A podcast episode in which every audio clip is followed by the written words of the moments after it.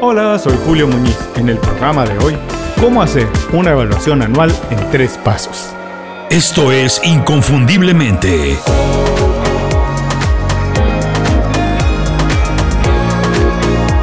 Sé extraordinario en lo que haces.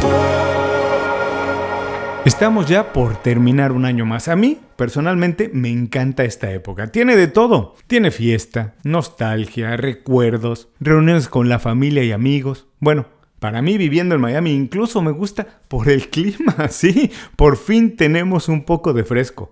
Se puede caminar en la calle, hacer vida fuera de la casa, cambiar la rutina, hacer y disfrutar cosas que no hacemos de manera normal. Así que te das espacio y ves las cosas desde otro punto de vista. Así que en lo personal me gusta mucho. Pero también me gusta por lo profesional. Me gusta porque es el momento de hacer una evaluación anual.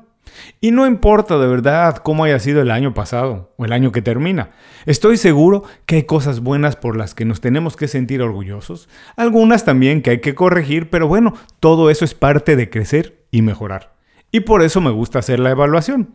Estoy acostumbrado a hacerla, la hago desde que trabajaba en el mundo corporativo y para mí es una muy buena costumbre, así que la mantengo porque he visto sus beneficios. Yo recomiendo hacer evaluaciones periódicas. Hacerlas trimestralmente, bueno, eso es la bomba, es lo mejor. Pero si no haces cada tres meses, por lo menos hacerla una vez al año. Es importante por varias razones. Entre otras, porque para mejorar es necesario evaluar. No se puede mejorar en algo que no se evalúa. ¿Cómo estableces metas si no sabes cómo vas, dónde estás, cómo lo estás haciendo, qué te falta, dónde vas bien, dónde vas mal? Si no te evalúas, te puedes engañar a ti mismo fácilmente. Puedes pensar que lo estás haciendo muy bien porque en apariencia todo se ve bien, todo se ve que va viento en popa, pero no lo sabes. No tienes parámetros para medir. Y cuando menos te lo esperas, te das un frentazo y entonces sí, es mucho más difícil corregir y retomar el camino. Hacer una evaluación del año que termina, además, es el primer paso para tener un mejor año el año que entra. Así que la verdad yo no creo que hay mucho más que decir. La evaluación anual es muy, muy necesaria. Hay muchos formatos, muchas maneras de hacerla. Si has trabajado en el mundo corporativo y te han realizado una evaluación anual, ya tienes una idea. Si no, la verdad es que no es difícil. Cada quien lo puede hacer como se le antoje. Pero eso sí, para que sirva, para que sea de utilidad, se tiene que hacer de manera sincera, honesta, transparente. Lo que está bien hay que celebrarlo, claro, y lo que no, pues hay que corregirlo. Así que no te preocupes mucho por el formato, preocúpate por empezar, por hacerla y ser sincero contigo mismo. En el programa de hoy voy a compartir una guía básica para hacerla.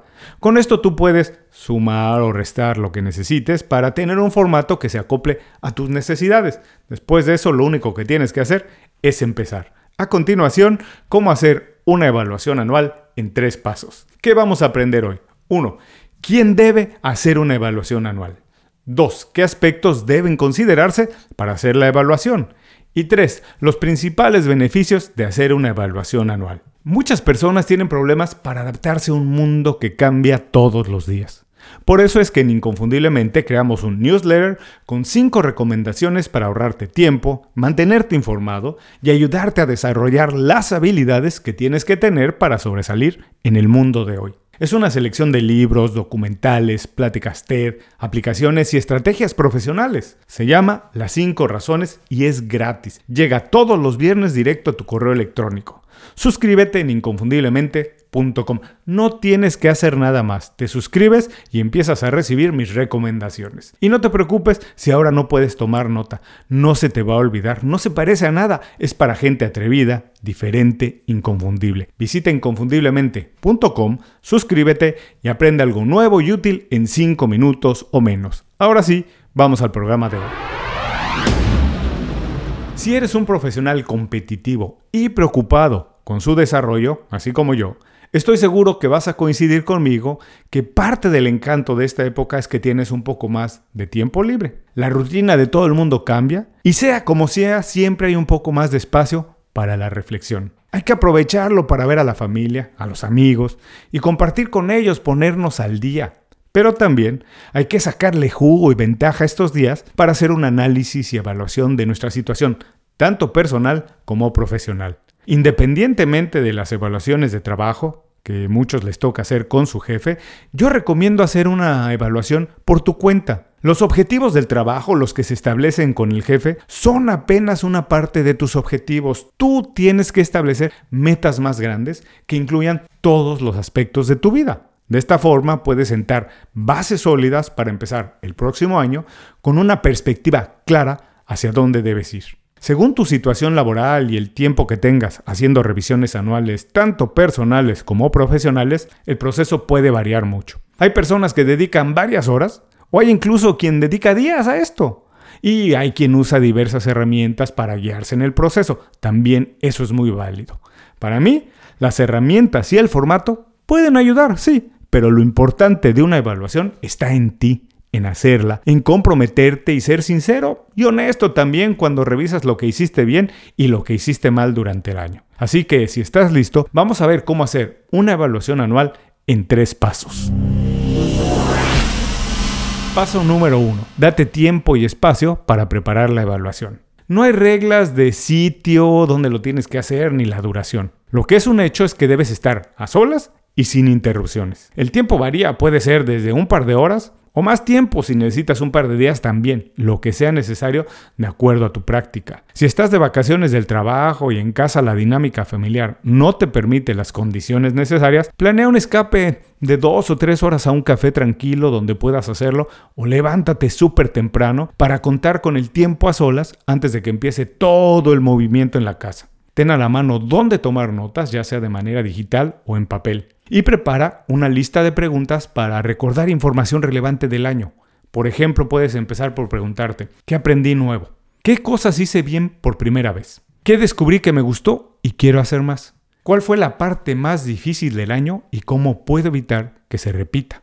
Cuando me sentí fuera de control de las cosas, ¿cómo retomé el control? ¿Qué aprendí de mí mismo? ¿Cómo reforcé mis valores? cómo aproveché las oportunidades, cómo convertí un reto en una oportunidad, qué cosas nuevas aprendí de mi trabajo o negocio, cuál fue el mejor uso que hice de mis fortalezas, cómo contribuí con mi comunidad y familia, cómo mejoré mis relaciones, dónde me quedé corto y podía haber hecho más, en qué cosas estaba por detrás de lo normal y necesito mejorar, quién o quiénes me sorprendieron durante el año. Cuando perdí el foco de las prioridades, ¿cómo lo retomé? ¿Cómo cambió mi concepto de bienestar? ¿Cómo puedo mejorar mi capacidad de adaptación? ¿Qué me hizo sentir miedo? ¿Cómo me recargaba de energía? ¿Qué hábito rompí pero quiero recuperar?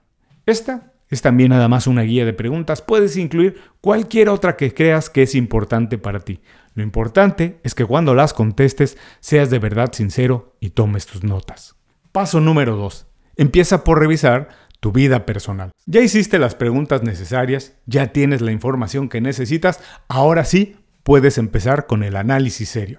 Por supuesto, primero lo primero, y lo primero es la parte personal. Hay que hacer una radiografía de cuál es tu situación en los aspectos más importantes de tu vida personal. Las áreas principales que aplican para casi todo el mundo son salud, cómo estás de peso, si estás fumando o tomando en exceso, si estás haciendo ejercicio regularmente, si tienes alguna condición que amerite atención urgente, si has hecho los sequeos médicos de acuerdo a tu edad y condiciones. En pocas palabras, si estás haciendo todo lo que está en tus manos para mejorar o mantener tu salud.